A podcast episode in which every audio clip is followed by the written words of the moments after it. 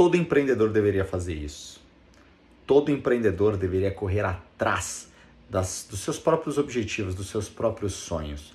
O que acontece dentro do empreendedorismo, dentro de gerenciamento de empresas, quando você tem o seu próprio negócio, é que muitas vezes, muitas vezes nós ficamos sobrecarregados, nós ficamos submersos no nosso processo, nos processos da empresa, no que a gente tem a fazer.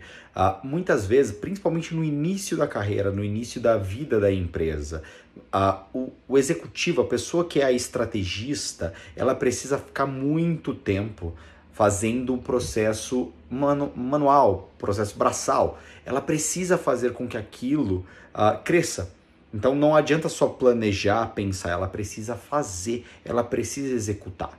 Então todo empreendedor precisa fazer isso, mas precisa de um ingrediente fundamental, que é a maturidade, gente. Por isso que muitas vezes vai ser muito difícil, gente. Vai ser muito difícil, irmão, você conseguir abrir a sua empresa do zero a primeira vez e ser bem sucedido na primeira estratégia.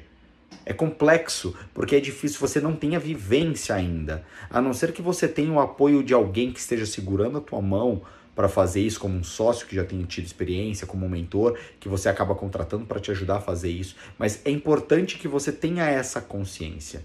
Não basta apenas planejar, você tem que fazer.